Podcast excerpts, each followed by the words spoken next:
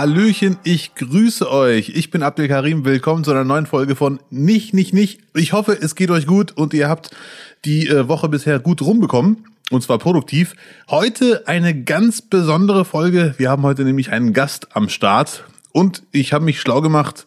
Zwei Sachen verbinden mich mit diesem Gast auf jeden Fall. Erstens, wir lieben beide den Film The Rock mit Sean Connery und äh, natürlich Nicolas Cage. Und zweitens, wir hätten da beide sehr gerne mitgemacht.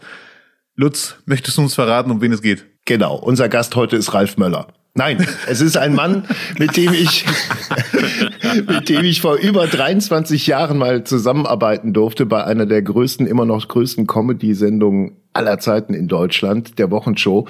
Unser Gast heute ist der unglaublich talentierte und unfassbar sympathische Markus Maria Profitlich. Hallo, lieber Markus. Ja, hallo zusammen, freue mich dabei zu sein. Bis ja. jetzt. Oh, oh. ja, hi. Äh, Markus, freut mich, dass du, dass du dabei bist. Ähm, wie geht's dir? Wobei stören wir dich gerade? Was musstest du absagen, um heute dabei zu sein? Mein Schlaf. Ich habe ein bisschen verschlafen, deshalb bin ich etwas äh, knitt knitterig. Aber äh, sonst, äh, im Moment habe ich ja nicht so viel zu tun, weil äh, dank Corona bin ich ja so, schon seit, seit letztem Jahr im März mh, so gut wie arbeitslos. Oh, willkommen in meiner Welt. Ja. Ja, man, man muss sich halt so durchbeißen, aber du hast natürlich ein Buch gerade auf dem Markt, das heißt einmal alles auf den Kopf gestellt und, um es frei herauszusprechen, es handelt von deiner Parkinson-Erkrankung. Ja, nicht nur. Es ist ein Teil davon äh, behandelt meine, meine Erkrankung, aber ansonsten geht es da generell ums äh, Gesundheits- oder Krankheitswesen, wie man es wie man's sehen möchte. Vom von der Beurteilung von Chefärzten über was mache ich, wenn der Bettnachbar schnarcht oder ja, was darf ich als Parkinson-Kranker noch an, an, an Berufen ausüben. Ja, ich, ich, ich habe ja das Buch gelesen, das erste Buch seit langem, das ich äh, durchgelesen habe, also bis zur letzten Seite. Jetzt kann man mit vielen Sachen ankommen, wie hey, Lachen ist gesund und Bauchmuskelkater und so ein Gedöns. Das brauchen wir hier alles gar nicht, um das Buch schön zu reden. Ich finde es wirklich sehr gelungen. Es ist nämlich ein sehr ernstes Thema, was aber wirklich sehr locker unterhaltsam erzählt wird. Man darf aber nicht vergessen, Parkinson, es geht im Buch nicht nur um Parkinson, wie du sagtest, aber es ist ja trotzdem Parkinson ein sehr ernstes Thema. Und ich habe da so Berührungsängste bei dem Gesprächsthema, Angst, was falsch zu machen. Gibt es bei dem Thema Parkinson Tabufragen? Nein, nein, überhaupt nicht. Nee, äh, man, man, kann, man kann alles fragen. Man, man, man sollte auf gar keinen Fall den Fehler be begehen, wenn man jemand mit Parkinson trifft, den so in so eine die Behindertenecke zu stellen oder sowas. Das ist das Allerfalschste, was es, was es gibt, weil mit Parkinson kann man immer noch alles machen. Ich äh, freue mich auch schon auf hoffentlich Herbst, wo die, wo die äh, Tournee wieder losgeht. Äh, ich lasse mich davon nichts bremsen und das äh, sollte man auch jedem Parkinson-Kranken zustehen, dass, das, dass er einfach so weitermacht wie bisher. Ob der Arm jetzt ein bisschen zittert oder nicht, oder ob man ein bisschen langsamer ist oder nicht, ist vollkommen wurscht. Ja. Ja. Wenn man die Diagnose bekommt, dann stellt man sich vermutlich als erstes die Frage, was bedeutet das für mich, was schränkt mich damit ein, oder? Ja, ich hatte ja auch so den Film erstmal im Kopf, du hast Parkinson und dann geht's erstmal los. Oh wei, was, was, wie geht's jetzt weiter? Kannst du deine Familie noch weiter ernähren? Wie sieht's jetzt aus, wenn du jetzt bald dann äh, nur noch rumzappelst oder, oder rumzuckst? Ich habe ich hab leider auch den Fehler begangen, ähm, zu googeln, was man auf gar keinen Fall machen sollte. Denn äh, da sind zwar ganz interessante Sachen drin, aber auch ganz viele Sachen, die interessant anfangen und dann äh, blöd blöd enden. Ich habe da ich habe da äh, Sachen gesehen, also die wirklich so bei YouTube so richtig richtig Infofilme über Parkinson und am Schluss steht eine Tafel drauf, eine schwarze Tafel und da steht dann da und in fünf Jahren sind sie tot. So Ach, und das ist das ist das ist gerade gerade hilfreich, wenn du die Diagnose bekommen hast. Äh, und da kann ich eigentlich nur raten, geht zu, zu, zu einer Selbsthilfegruppe und äh, die können euch da ganz fundiert Informationen geben. Ja, ja, ja. ja. Aber, aber, aber, man selber, aber man selber fällt schon in ein echt tiefes Loch. In ein richtig tiefes Loch, weil man ja nicht so viel weiß, wie es jetzt dann da weitergeht und so. Und äh, das dauert auch also bei mir hat es ein gutes halbes Jahr gedauert, bis er wieder raus war. Was ich bei dir natürlich nicht weiß, aber was ich mir vorstellen kann, dass es bei einigen Leuten der Fall ist, Sie bekommen die Diagnose Parkinson und haben dann selber bis dahin nur ganz viel Halbwissen über Parkinson. Ja, ja, klar. Und dann Ja, klar. glauben sie, es ist das, was sie glauben, dass Parkinson ist. Ja, ja, ja, ja, ja. ja. Bis man da wirklich richtiges Wissen hat, entweder durch gute Ärzte oder durch Selbsthilfegruppe, da kann dauern. Das ist ja eine große Zeit, eine große Zeit der Unsicherheit. Ja, auf jeden Fall. Auf jeden Fall. Das ist wirklich, also ich habe die, die Diagnose auch von einem sehr empathischen Arzt bekommen. Ein Radiologe, der mir sagte, Sie haben Parkinson in weit fortgeschrittenem Zustand und jetzt habe ich Mittagspause, gehen Sie bitte raus. Und Ach. Äh, Ja. da- das ist das. Das war nicht gerade sehr hilfreich. Und das war an unserem Hochzeitstag. Da standen wir da, wir zwei, und wussten ja noch gar nicht, was, was, was los ist und was mit einem passiert.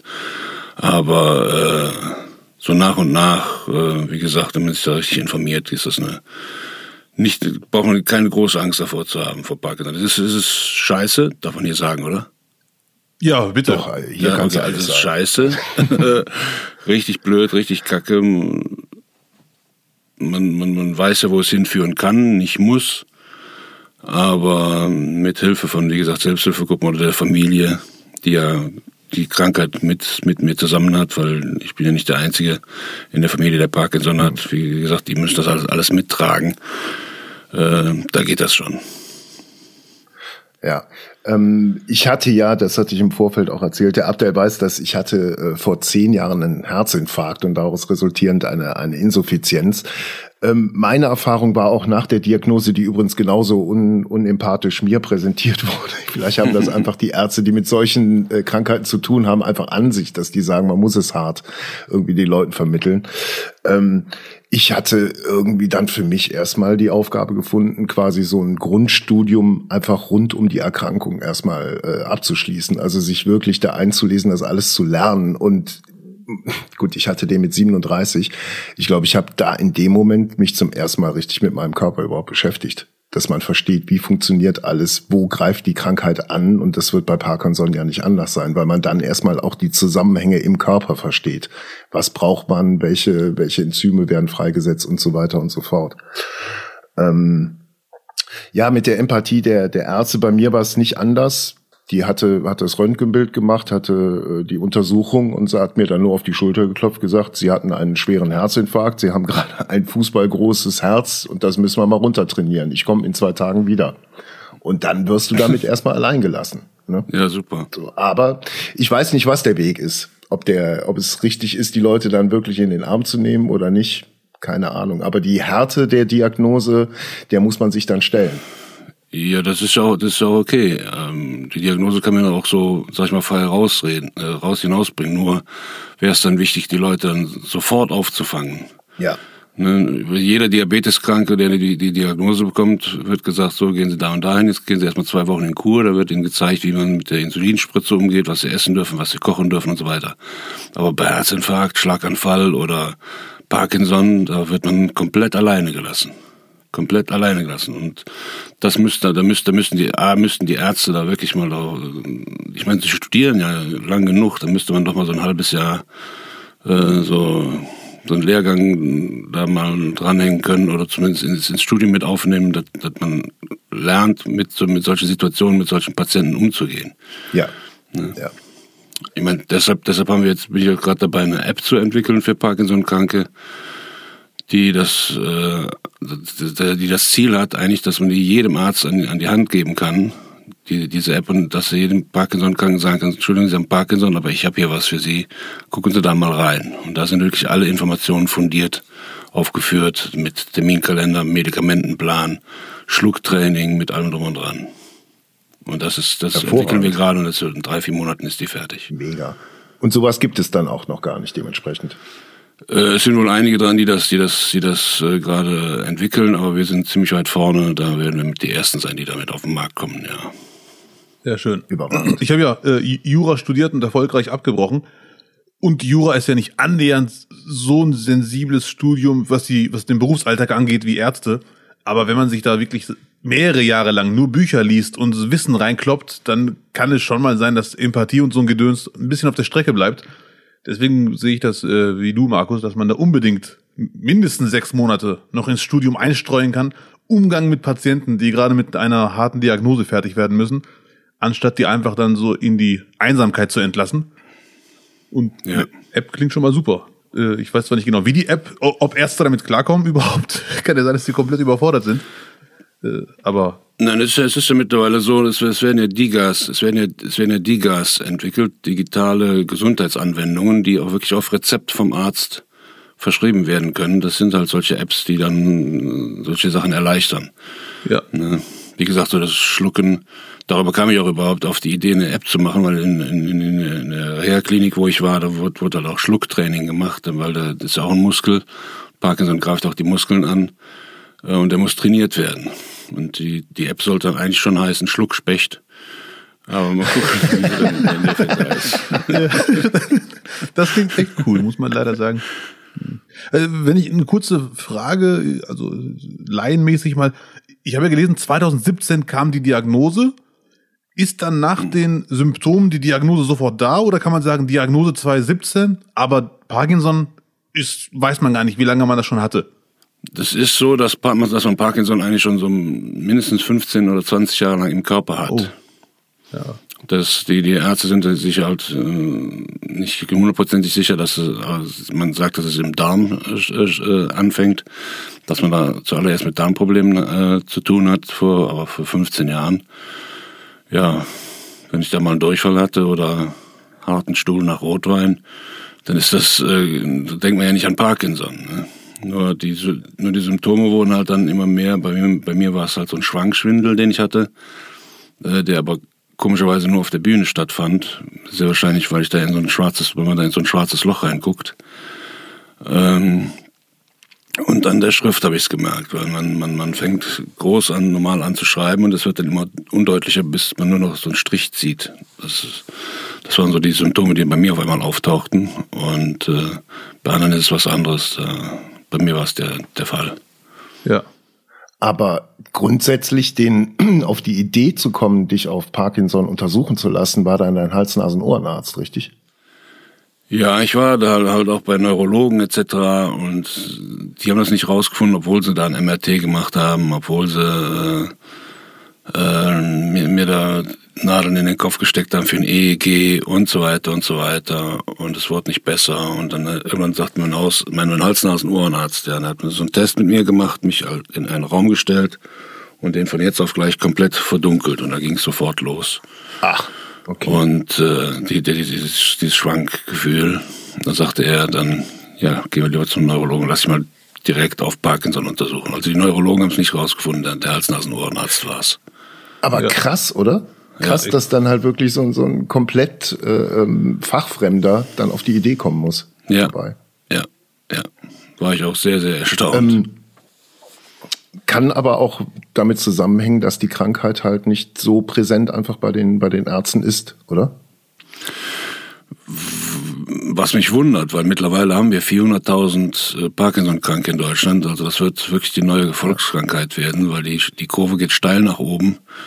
Äh, es werden ja immer- mehr jüngere äh, Menschen krank, erkranken an, an Parkinson. Das Bett, was ich mir da, was ich, was ich übernommen habe in, in der Kurklinik, also da lag vorher ein 16-jähriges Mädchen drin, die Parkinson hat. Krass. Und, das ist wirklich heftig.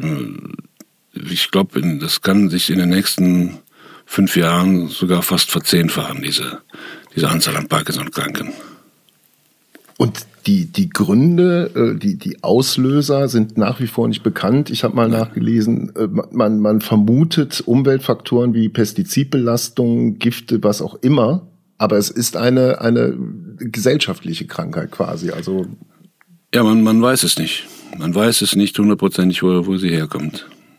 Es wird, werden ja auch genetische Sachen jetzt in, in den Vordergrund gestellt. Da wird jetzt geforscht.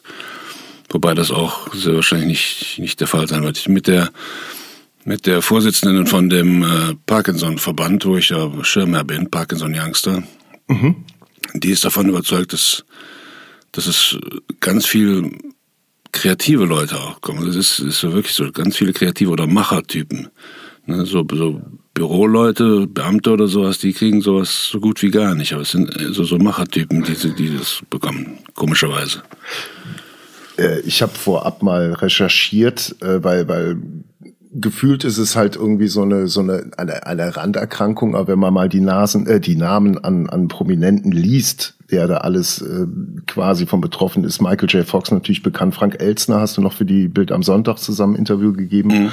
Ottfried Fischer, Muhammad Ali, Hans-Jochen Vogel, Linda Ronstadt, Peter Hoffmann, Raimund Harmsdorf, Papst Johannes Paul, Brezhnev und Mao Zedong. Das ist eine äh, ziemlich illustre Runde und ja. tatsächlich alles, alles Typen, die, die halt nach vorne gegangen sind. Ja. Michael J. Fox, übrigens, äh, muss ich mich schon wieder outen, was mein Halbwissen angeht über diese Krankheit. Ich weiß noch, dass als Michael J. Fox schon sehr lange her äh, die Diagnose bekommen hat, dachte ich mir wirklich, das war's für ihn. Da war ich ja noch ein Kind und dachte mir, das ist so eine schlimme Krankheit, das war's. Und irgendwann Jahre später tauchte er immer wieder auf mit Filmen. Ich dachte mir, der hat doch eine Parkinson-Diagnose bekommen. Warum macht er noch Filme? Und dann erst langsam habe ich gecheckt, es gibt nicht Parkinson so und so läuft's immer. Es verläuft bei jedem anders und ganz, ganz viele machen ihren Job noch weiter. Und das war für mich so ein Aha-Erlebnis. Ja, der hat das, glaube ich, seine Diagnose, glaube ich, vor 24 Jahren oder 25 Jahren bekommen.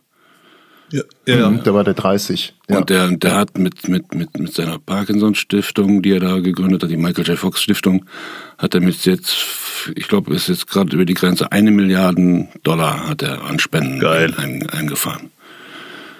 Wahnsinn. Ja, der ist auch weltweit ähm, tätig. Also in Deutschland gibt es ja auch die Michael J. Fox Stiftung. Ja.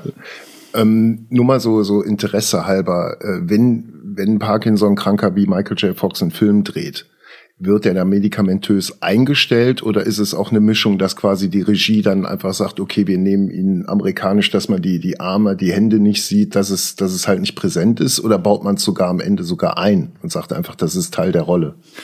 Ich weiß nicht, in welcher Serie ich ihn jetzt zuletzt gesehen habe. Ist noch gar nicht so lange her, wo er halt mit, mit, mit ein bisschen wackelndem Kopf und ein bisschen undeutlicher Stimme gespielt hat, aber immer noch super gut gespielt hat.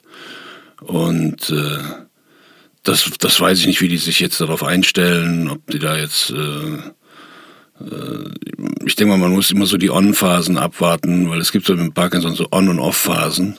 Ja. Heißt, heißt, man ist äh, entweder gut drauf oder man kommt gar nicht mehr aus dem Bett raus.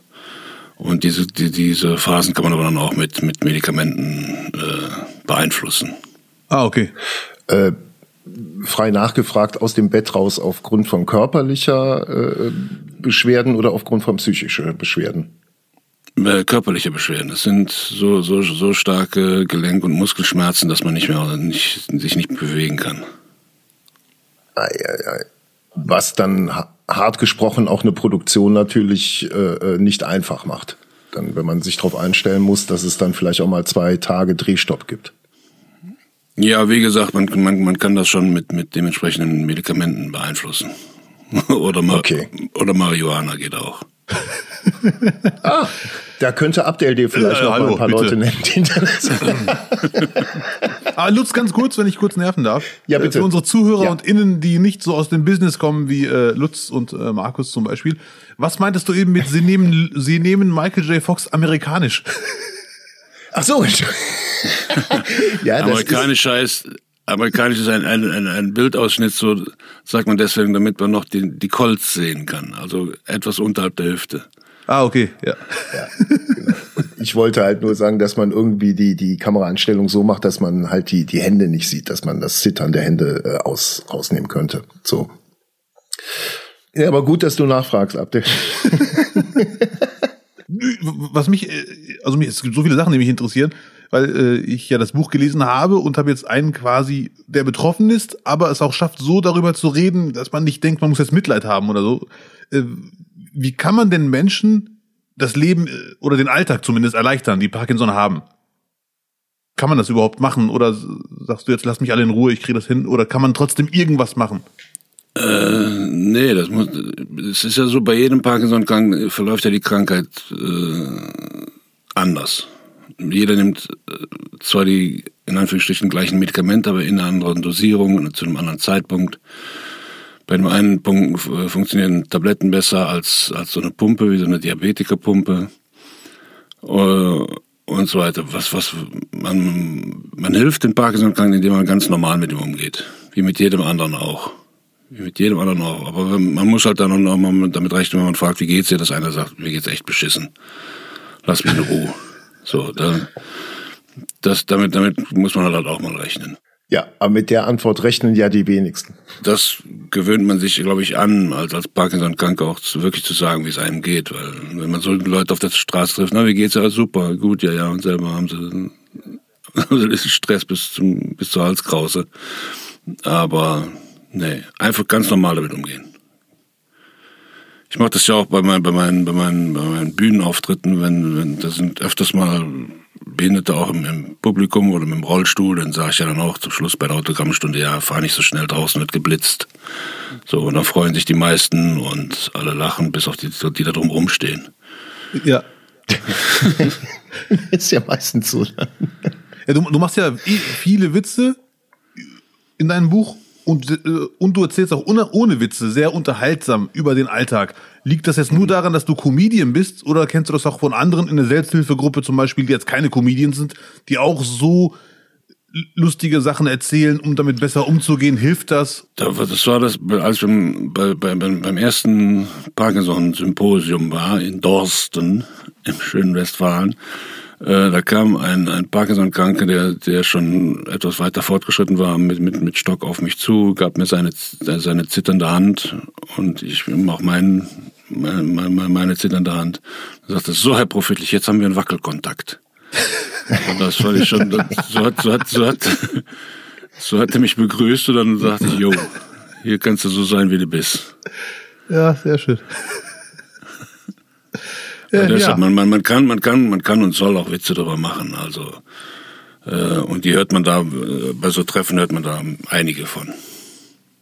Ja, es hilft halt massiv irgendwie auch mit dieser, mit diesem unglaublichen Druck auch umzugehen und das halt auch irgendwie mit so einer makab mit einem makabrem Humor auch einfach da, weiß ich mal, dagegen zu halten das verstehen dann meistens eher die Betroffenen am besten und die fühlen sich befreit, aber jeder, der halt daneben steht, wie Markus gerade sagte, für die ist es dann eher beklemmend oder auch dann so die, die moralische Frage, oh, darf man das sagen oder nicht?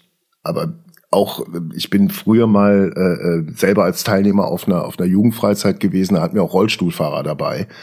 Und der Umgang von dem Betreuer mit den Rollstuhlfahrern, der hatte mich damals geschockt, bis ich dann kapiert habe, der Betreuer muss halt auch die ganze Zeit halt alle äh, Unannehmlichkeiten mittragen und so haben die quasi einfach die Situation beschimpft, aber sich nicht gegenseitig. Ne? Also wenn wenn es dann hieß, wir gehen ins Kaufhaus, jetzt schiebt die Leute mal zur Seite, hier kommt ein Behindi-Rolli. So, und dann halt, um Gottes Willen. Und die beiden haben sich kaputt gelacht und sind, hatten ihren Weg frei, ne? So. Ja.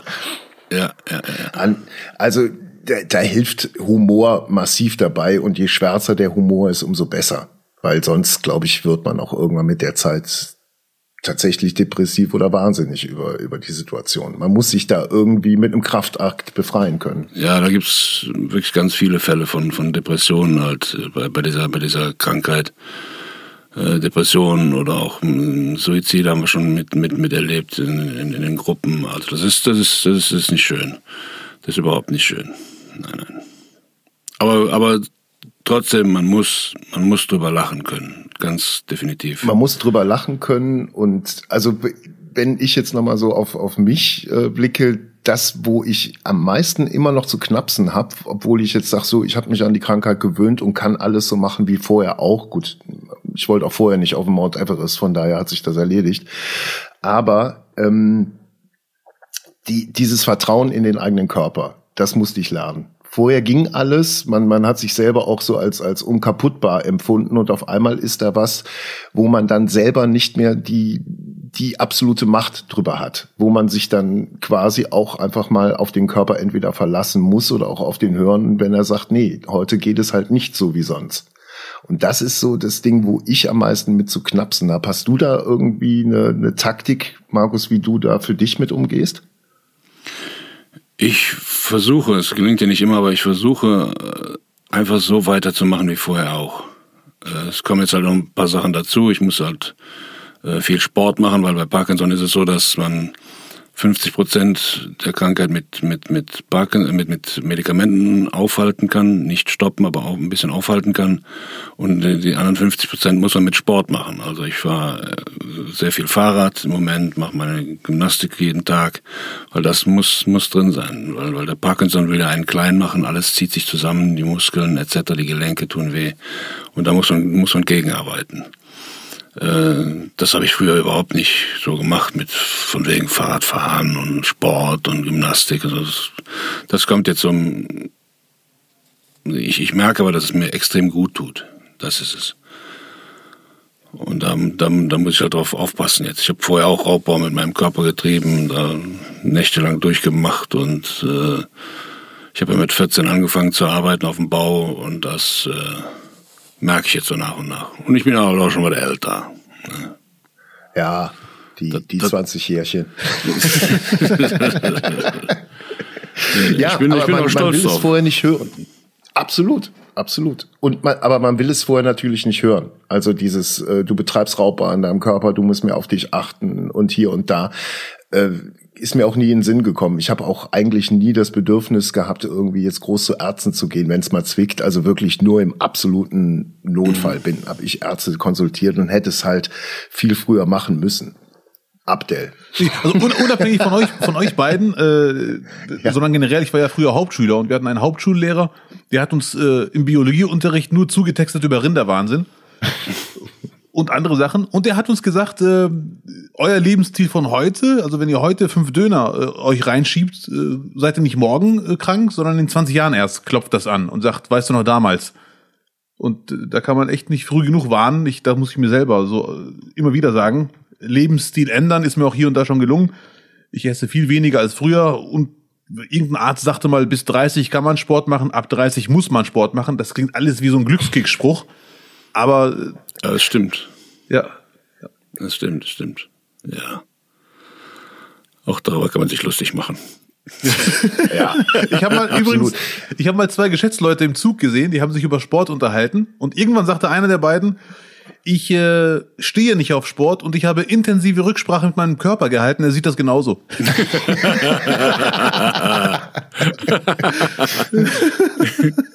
Moment, das muss ich mir mit aufschreiben. ja, ja, genau. Nein. Ja, aber in der Tragik liegt ja nun mal äh, ganz viel Komik und äh, wer, wer dein Buch liest, wird natürlich auch ganz viel von sich selber wiederfinden, spätestens dann, wenn es darum geht, den Umgang mit Ärzten oder im Krankenhaus einfach mit einem Schnarcher auf dem, auf dem Zimmer zu liegen.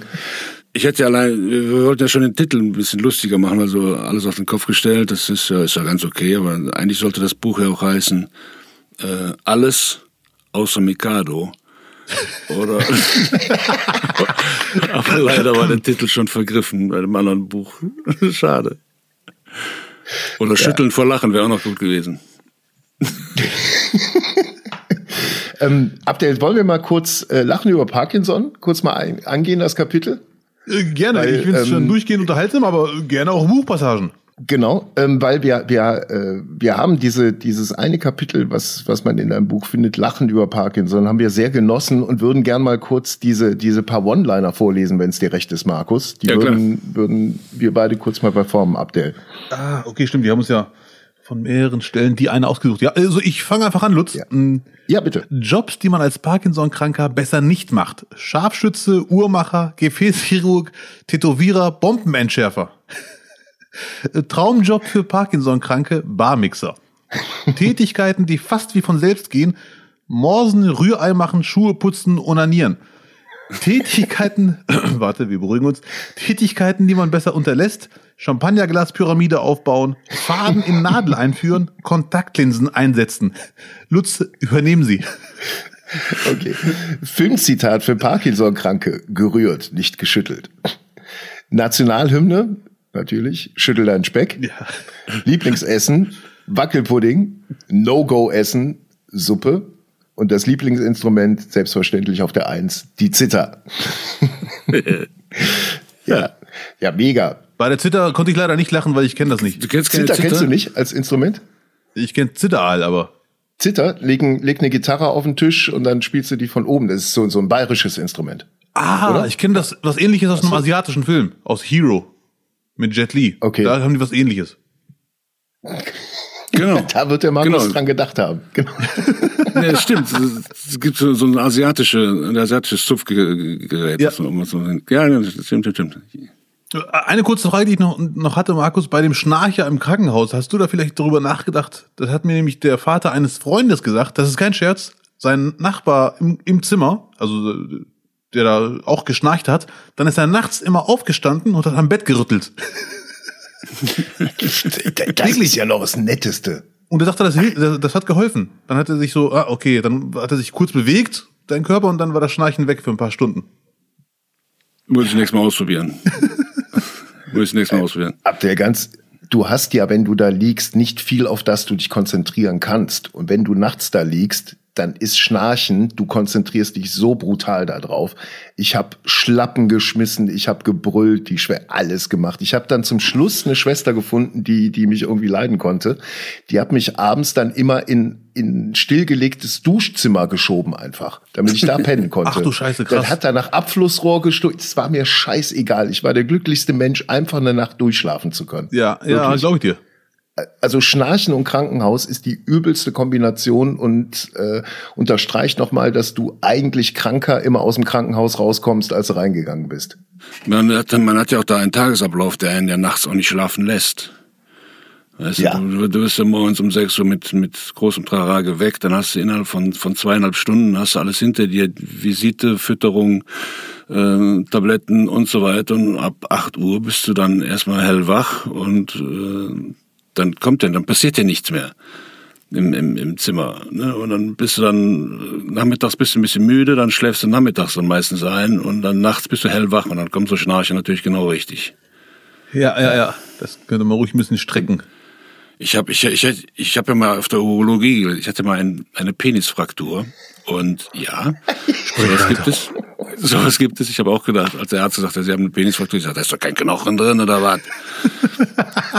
Nein, aber das ist wirklich wahr. Und dann habe ich dann auf so einem Vierbettzimmer gelegen mit, mit anderen, aber nur alte Männer, die an, an der Prostata operiert worden sind und fast alle an einem Tag. Und die hatten nichts Besseres zu tun, als nachts in ihrem Wahn sich den Katheter rauszuziehen immer wieder. Und wenn man, wenn man Katheter ja kennt, der ist so, am Ende ist er ja aufgeblasen. Sie haben sich diesen Ballon komplett durchgezogen. Das war, ich muss, ich habe danach auch äh, im Flur geschlafen. Ja, es geht. Ich hatte in der Reha einen auf dem Zimmer, das war ein Bauer aus der Eifel, wirklich, wie man sich vorstellt. Er hatte eine ganz andere Taktung als ich. Der ist abends um 8 Uhr, wollte er das Licht ausmachen und um 5 Uhr war der dann am Start. Und dann auch wirklich mit, mit Kniebeugen und allem. Und wir haben uns da, wir haben uns da zwei Tage ange, wir konnten uns wirklich gut leiden. Und ich hatte auch voll, aber nach zwei Tagen war auch so, du, da passt ja gar nicht. Da passt ja überhaupt nicht. Dann, dann bin ich auch einfach in ein anderes Zimmer gegangen. Und natürlich, ich glaube, in deinem Buch habe ich es auch gelesen, Beatmungsmaschinen bei Mitpatienten. Ja, Das ist halt auch, so leid es äh, einem für die Leute tut, irgendwie, wenn du schlafen willst, bist du dir der Nächste. Das ist selbst, glaube ich, bei Mutter Teresa nicht anders gewesen. Wahnsinn. Und der, der, der liebe Kollege, wenn, wenn der den Schlauch irgendwie verloren hatte aus dem Mund, dann ging eine Alarmsirene an vom Allerfeinsten. Und das dann halt drei, viermal die Nacht. Du bist komplett im Arsch. Na, eine Woche kannst du eigentlich noch mal ins Krankenhaus gehen. Ich hatte, das ist, das ist nicht im Buch drin, aber ich hatte in meinem, bei meinem letzten Krankenhausbesuch hatte ich so einen, der hatte so eine Schla Schlafapnoe, aber im, Nach im Nachbarzimmer. Und da gibt's ja diese, diese, diese Vollmasken, die sie sich da aufziehen müssen. Und die hören sich echt an wie Darth Vader. Und das ging durch die Wand durch. Ja, ich habe ich hab zuerst gedacht, mein, mein, mein, mein, mein Telefon ist nicht richtig aufgelegt oder so. Furchtbar, furchtbar. Genau.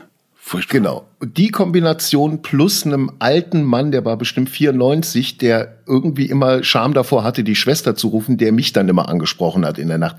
Hallo? Hallo? Entschuldigung? Entschuldigung. Drehst durch. Du bist ein Kabab, bist du. Ich habe irgendwann gesagt, okay, jetzt hast du mit Darth Vader und Yoda ein Zimmer.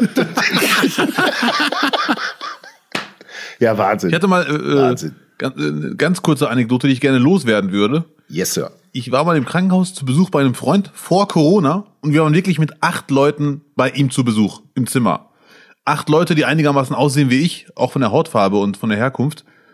Und wir wussten ganz genau, wir sind jetzt zu acht, wir halten alle die Schnauze und hören zu. Es redet nur einer. Wir waren wirklich leise wie Ninjas. Und neben ihm war ein anderer Mann, der lag da im Bett. Und wir waren wirklich leiser als jetzt gerade ihr beiden. Und dann fängt er irgendwann an, Müsst ihr denn immer so einen Lärm hier machen? Könnt ihr nicht einfach mal ruhig sein? Was soll denn das? Dachte ich mir, wir machen doch nichts. Und irgendwann, ein paar Minuten später, sagt er, könnt ihr mir bitte das Telefon reichen? Das liegt da auf der Fensterbank. Irgendeiner von uns, ja, sehr gerne, gib ihm das Telefon. Dann wenden wir uns wieder zu unserem Freund und dann hören wir irgendwann, schauen Sie doch bitte vorbei, die reden hier die ganze Zeit, ich kann doch.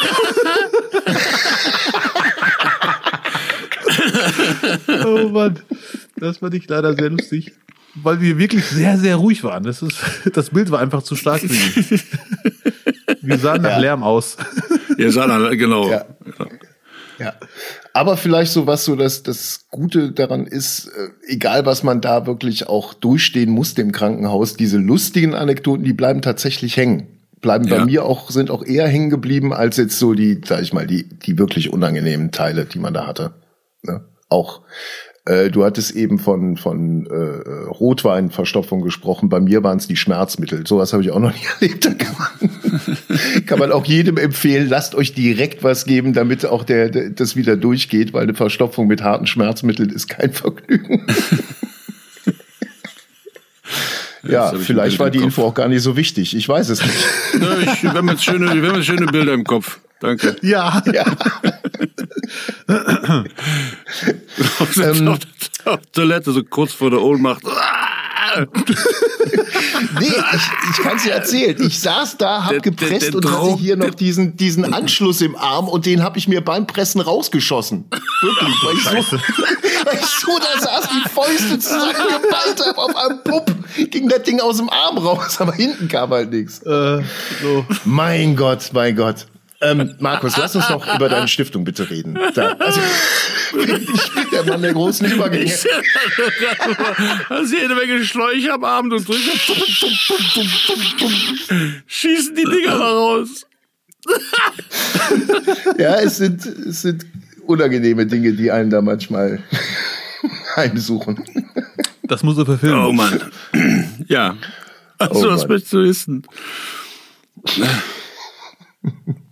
Du wolltest was über die über den Verband, genau. über den, genau. über den Parkinson-Verband wissen. Ja. Genau, Parkinson Youngster. Genau, Deine das Stiftung. ist mittlerweile ein, schon ein, ein, Bundesverband geworden, kein Verein mehr. Und der äh, ist entstanden, da hat mich die, die äh, Vorsitzende von dem Verein damals, obwohl den Verein gab es auch noch gar nicht, hat mich eine Frau angeschrieben, Nadine Mattes, äh, sie würde jetzt einen Verein gründen, so richtig kackfrech. Äh, sie wäre gerade dabei, erstmal einen Verein zu gründen und äh, ob ich nicht Lust hätte, Schirmherr zu werden und so weiter. Ja, ich sage, lass mich erstmal mit dir treffen. Und die ist so, so, so hart drauf, die Frau, das ist echt cool. Die hat auch schon seit, seit, seit äh, acht Jahren Parkinson. Und äh, da bin ich damit eingestiegen und die ist das ist so, ein, so eine Powerfrau, da, habe ich, hab ich lange nicht mehr erlebt. Die zieht das da durch. Wie gesagt, mittlerweile ein Verband. Innerhalb von drei Jahren hat sie das Ding alleine aufgezogen. Obwohl sie nur von Mindestrente lebt, äh, ist sie mittlerweile wirklich bundesweit eine sehr, sehr anerkannte äh, Koryphäe auf dem Gebiet Parkinson, auch was Medikament, äh, Medikamente angeht. Und mit der entwickle ich auch die App zusammen. Und äh, ist ein gutes, weil, weil Parkinson Youngster deswegen, weil sie sich halt auch um die Jüngeren kümmert. Ne, die jungen oder jung gebliebenen. Ich bin ja jetzt auch schon 61, aber Parkinson Selbsthilfegruppen sind meistens so Kaffeekränzchen. Mit, ja. wie gesagt, mit Kaffee und Kuchen. Man unterhält sich so ein bisschen, aber bei, bei ihr geht's halt jetzt auch da richtig um Eingemachtes. Und das ist ja bei Parkinson so, bei, bei diesen Treffen geht's zu 90 Prozent nicht um die Symptome oder wie, wie, wie das Leben mit Parkinson und so weiter, sondern die Nebenwirkungen der, der Medikamente, weil die Nebenwirkungen der Medikamente sind extrem, extrem ausgeprägt. Das führt da so zu Impulskontrollstörungen, also zu Süchten wie Fresssucht, Spielsucht, äh, Sexsucht. Das kann, kann da alles mit passieren und das ist in 90 Prozent der Fälle ist das der Fall.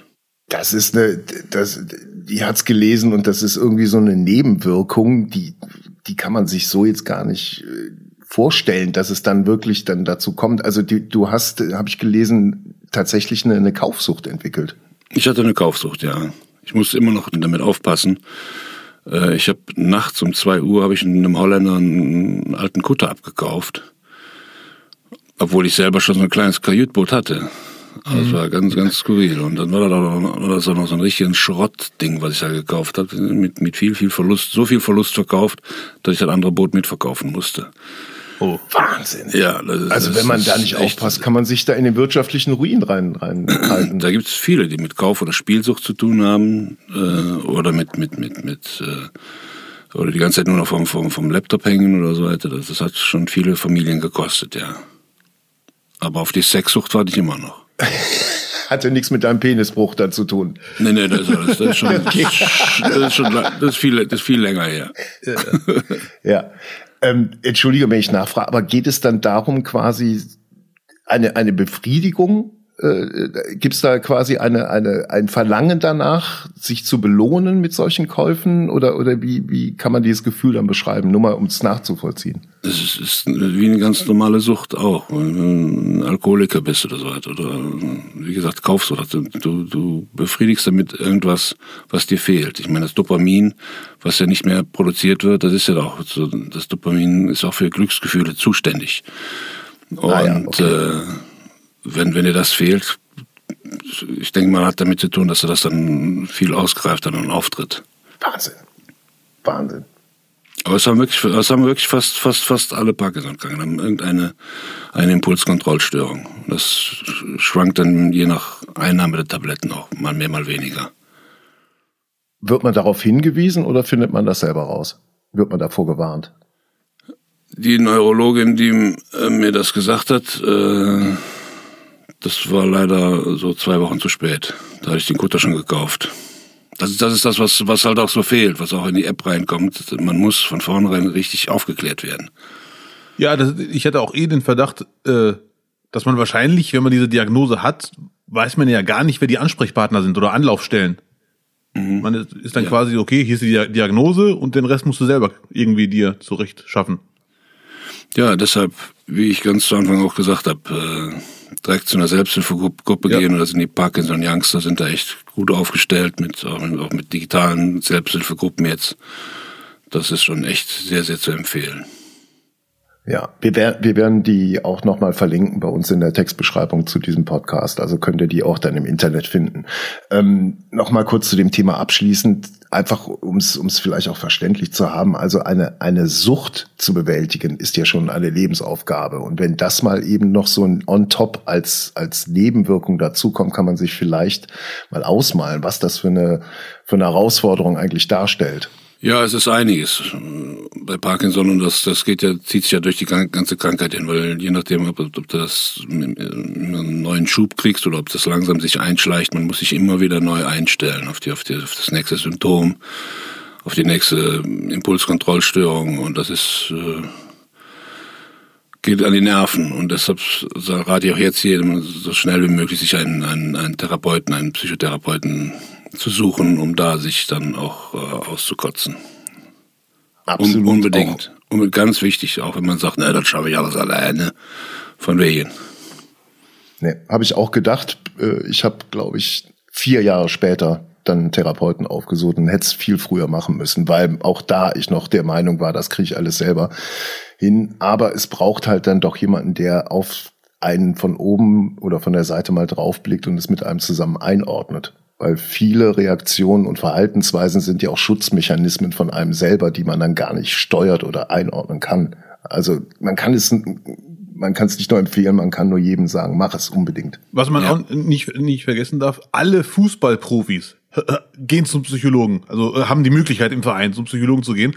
Da ist überhaupt nichts dabei, dahin zu gehen und wie du schon sagtest, einen draufschauen zu lassen, der völlig äh, von oben halt drauf gucken kann, richtig. Ist, ja es, es ist einfach auch eine Frage der Zeit. Natürlich kannst du dahinter kommen, nur komme ich lieber zu einem Ergebnis nach zwei Jahren als nach zehn Jahren, wo ich selber gemacht habe. Also es hat auch viel mit Lebensqualität zu tun. Ob ich mir das Leben selber zur Hölle mache, weil ich mir nicht selber helfen will, oder ob ich dann, also diese Eitelkeit, was, was Therapeuten oder Psychologen angeht, die kann man sowieso komplett vergessen. Das ist rückwärts ge gewandt und irgendein Gedanke aus den 80ern, was noch irgendwie ja. mit Schwäche zu tun hat oder so. Ja, ja. Es hat viel mehr mit Stärke zu tun, sich mit sich selbst zu konfrontieren. Egal, ob man gesund ist oder nicht. Ja, ja, ja. ja. Ne? Ja. Markus, die Zeit läuft weg. Wir würden gern, wenn du noch fünf Minuten hast, mit dir noch mal äh, kurz auf die aktuelle Comedy gucken und vielleicht noch mal einen kurzen Blick zurück auf die Wochenshow. Wäre das okay? Ja, klar, auf jeden Fall. Ja. Weil ich will ja jetzt Gut. nicht nur hier als, als Parkinson-Kranker dastehen, sondern auch als der Komiker. Nee. Verstehst du? Du hast, du hast noch einen Beruf und äh, ja. da wollen wir dich auch schön in die Verantwortung nehmen. So. also, ein, ein Programm gibt es, was du zurzeit äh, nicht spielen kannst, aber in der großen Hoffnung bist, es äh, äh, im Herbst wieder zu spielen. Ja. Das ist ein Best-of, äh, das Best aus 35 Jahren, so lange stehe ich jetzt schon auf der Bühne. Und äh, vielleicht auch ein kleines bisschen mit dem Hintergedanken, ob es vielleicht das letzte sein könnte, weil ich weiß ja nicht, wie jetzt das bei, bei mir da so fortschreitet, aber ich gehe mal davon aus, äh, dass es danach noch ein Programm geben wird. Äh, ich habe mich nämlich gestern schon mit meinem Freund und Auto getroffen. Wir sind schon dran am nächsten Programm. So muss es laufen. Hervorragend. Und äh, 35 Jahre sind es jetzt. Ja. Krass. 35, so. Und vor 23 Jahren haben wir uns kennengelernt. Da war ich Autor bei der Wochenshow, Jungautor. Und der Schweizer Marco Rima hatte sich verabschiedet. Und dann äh, haben wir irgendwann die Nachricht gekriegt, der Markus Maria Profitlich von Happiness wird jetzt neu einsteigen, was wir alle als absoluten Zugewinn gesehen haben. Ähm, Happiness, wer es nicht mehr kennt, war eine äh, Serie, über die ein Darsteller mit dem Namen Markus Maria Profitlich gesagt hatte. Äh, der Produzent Drexler verarbeitete laut Profitlich in Happiness Sketche, die für RTL Samstagnacht als nicht gut genug befunden wurden. so, so steht's bei Wikipedia. Ja, das stimmt ja auch. Freilich. ja. Das stimmt ja auch. Und weil der Markus mal gute Sketche spielen wollte, die die, die, die, die, die großen Jungs da nicht spielen wollten und das wurde dann extra, ich glaube, die wurde extra dafür erfunden, diese Sketch-Comedy-Serie, mhm. damit sie den Rest auch noch verbraten können. ja, aber, aber, Glück für mich. Also, ja.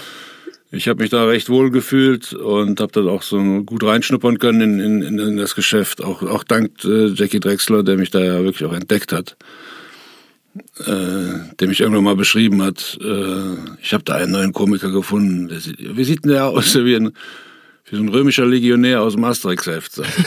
Das war so seine, Perfekt. Das war so seine Beschreibung für mich. Und von dem habe ich halt auch viel, viel gelernt. Ist der noch aktiv, Drexler? Bitte? Ist Drexler noch aktiv? Äh, ich weiß ich, der ist, der ist ja dann nochmal ausgestiegen, dann kam er wieder zurück. Äh, okay. Ich glaube, der macht jetzt nur noch Musik für die Flippers oder so. Ich hab keine ah, okay. Weil vielleicht hat er auch Lust, einen Marokkaner zu entdecken. Genau. Der war mit Balder damals so der, der, der große Comedy-Produzent, bevor dann so äh, Brainpool quasi äh, ja. den, den Rang abgelaufen hat. Das war auch so vor meiner Zeit. Also ich war eigentlich zu jung für Samstagnacht und bin mit bei der Wochenshow, glaube ich, eigentlich eingestiegen, war ich 23. Ach und dann Kinderarbeit. 24 oder so. Kinder, ja, ja, unverantwortlich. Ich hatte auch mein erster Vertrag damals, da war Brainpool noch eine ganz kleine Firma, stand auch drin. Lutz muss all das machen, was sein Abteilungsleiter ihm sagt. Du, das stand drin. So, stand der drin? stand da nicht drin über meine Aufgabe. Klare War so ein Handschlagvertrag für den Sommer 97. So. ähm, ich kenne das ja, die, die ganze Phase damals nur quasi aus, aus der Perspektive der Leute, die da schon gearbeitet waren. Kann mir aber vorstellen, wenn man in ein Team bestehend aus Ingolf Lück, Anke Engelke, Bastian Pastewka stößt, dass man da auch äh, gewissen Respekt erstmal vor diese vor dieser ganzen Produktion mitbringt, oder? Ja, auf jeden Fall, auf jeden Fall. Ich, ich bin ja auch äh, direkt gefragt worden, ob ich nicht Lust dazu hätte, weil die haben, die haben nicht gecastet oder so, sondern mich direkt gefragt, äh, der Ralf Günther damals, ob ich nicht Lust, ob ich mir das vorstellen könnte. Habe ich natürlich gesagt, ja, na klar. Aber ich bin eigentlich auch sehr gut aufgenommen worden von den dreien. Ne, man merkt ja schnell, wer da wie tickt. Ich habe ich hab so, so, so, irgendwie so eine Ader, ich merke direkt, wie, wie, wie wer sich benimmt und was dem wichtig ist und so weiter. Den Bastian kannte ich ja schon vorher, der ist ja bei mir aufgetreten in meinem kleinen Theater, was ich ja damals hatte. Und äh, somit war der Einstieg also für mich eigentlich ganz okay. Ja. Und aber trotzdem muss ich noch mal sagen, wenn ich es mir heute angucke, äh, die Wochenshow war ja dann quasi schon ein richtiger Star. Das war ein Ensemble, was dann auch, glaube ich, noch mal, also nicht dieses Ensemble, sondern allgemein im Ensemble reinzukommen, seinen Platz finden. Das ist alles gar nicht so einfach. Und äh, Anke war natürlich ein absoluter Megastar, glaube ich, auch so wie du es heute in der Comedy gar nicht mehr kennst. Das war halt over the top alles. Mhm. Ähm, und äh, nee, es hat super gepasst und auch die, die, sag ich mal, die Lücke, die, die Marco Riemer hinterlassen hat, äh, die war jetzt auch nicht klein, aber die hat Markus überragend ausgefüllt. Und es gab auch mal eine Best-of-Sendung, da war Marc, da war dann Marco Riemer zu Gast und ich werde auch nie vergessen, wie Markus einmal stinksauer ins Autorbüro kam und sagte, ihr habt die zwei besten Physical Comedians Deutschlands hier und das sollen wir jetzt spielen, oder was? ja, no.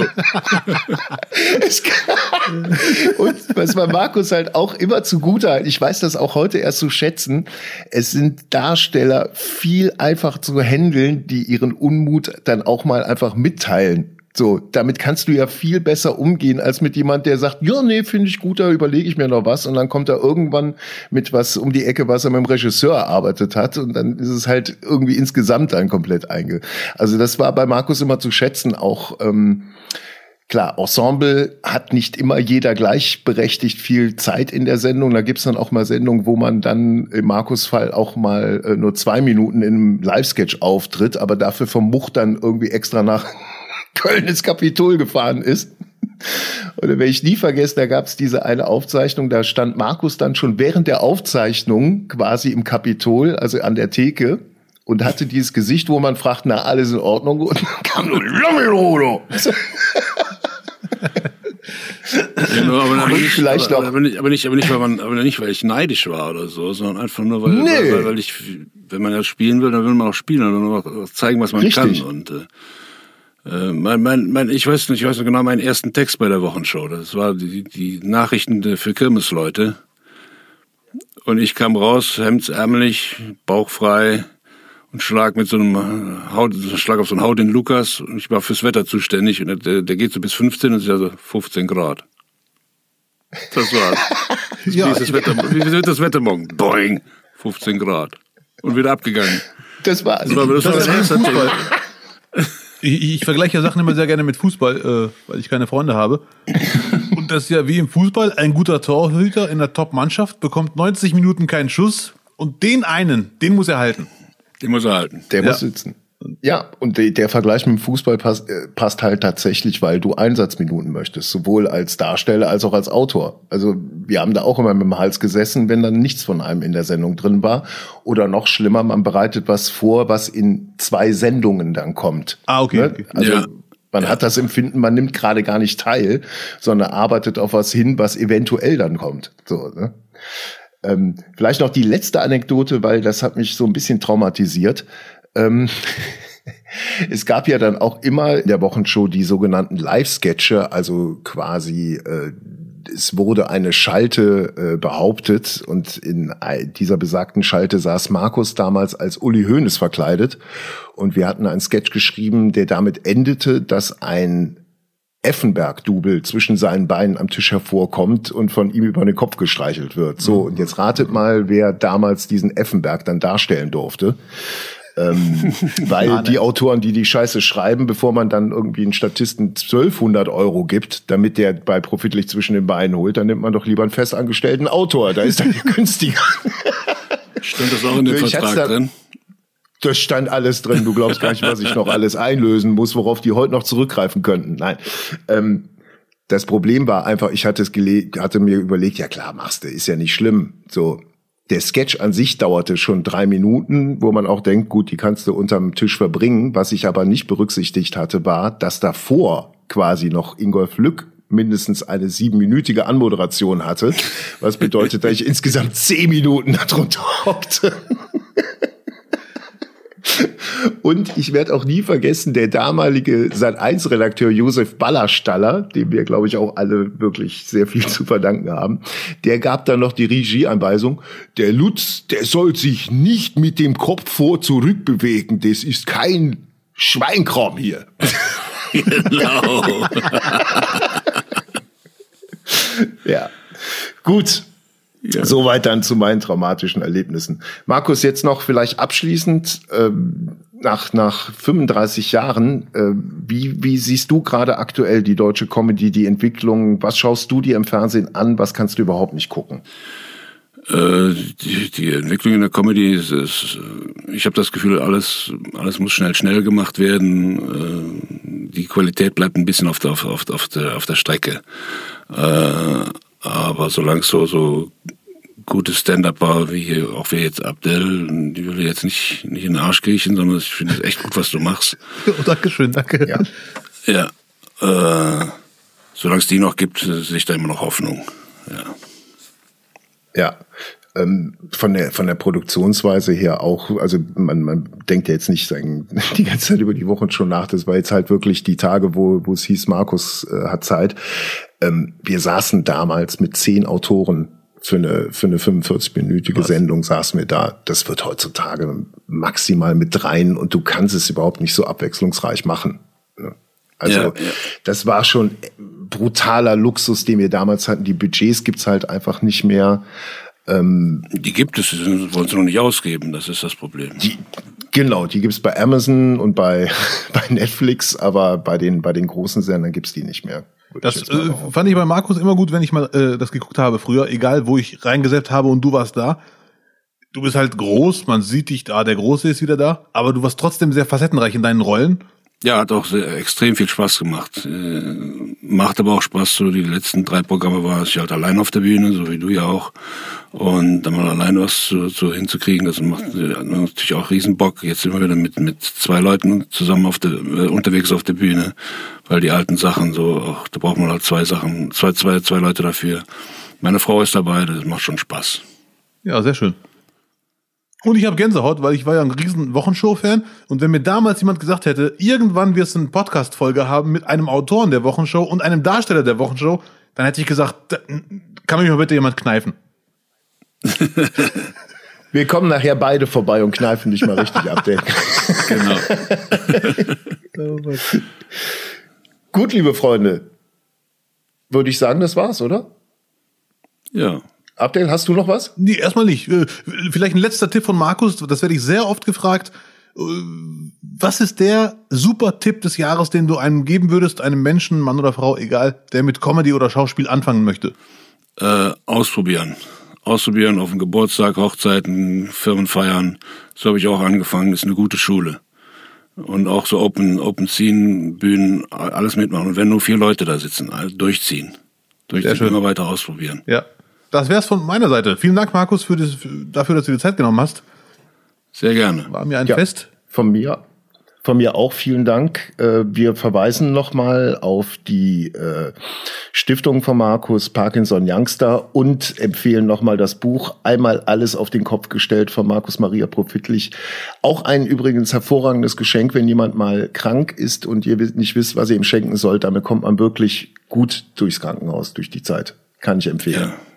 Markus, vielen lieben Dank und hoffentlich ganz schnell wieder. Und spätestens im Herbst sehen wir uns dann persönlich, wenn du auf Tour bist. Dann kommen wir ja, beide mal vorbei. Ja, würde ich mich freuen, wenn wir uns dann mal sehen. Gerne. Ja. Auf jeden Fall. Alles klar, meine Lieben. Macht's gut. Gut. Pass auf dich auf. Vielen Dank, Markus. Fühlt, fühlt euch gedrückt. Auch so, danke sehr. Du auch. Das war nicht, nicht, nicht für diese Woche. Äh, die nächste Folge wird wieder eine reguläre Folge sein. Die könnt ihr dann von Mittwoch auf Donnerstag Nacht nächste Woche abrufen. Und jetzt noch ein kurzer Hinweis in eigener Sache. Ob ihr es glaubt oder nicht, wir haben euch lieb. Ich finde, das hat der Lutz wirklich mal wieder sehr gut formuliert. Da würde ich mich doch gerne hinzufügen. Nicht, nicht, nicht.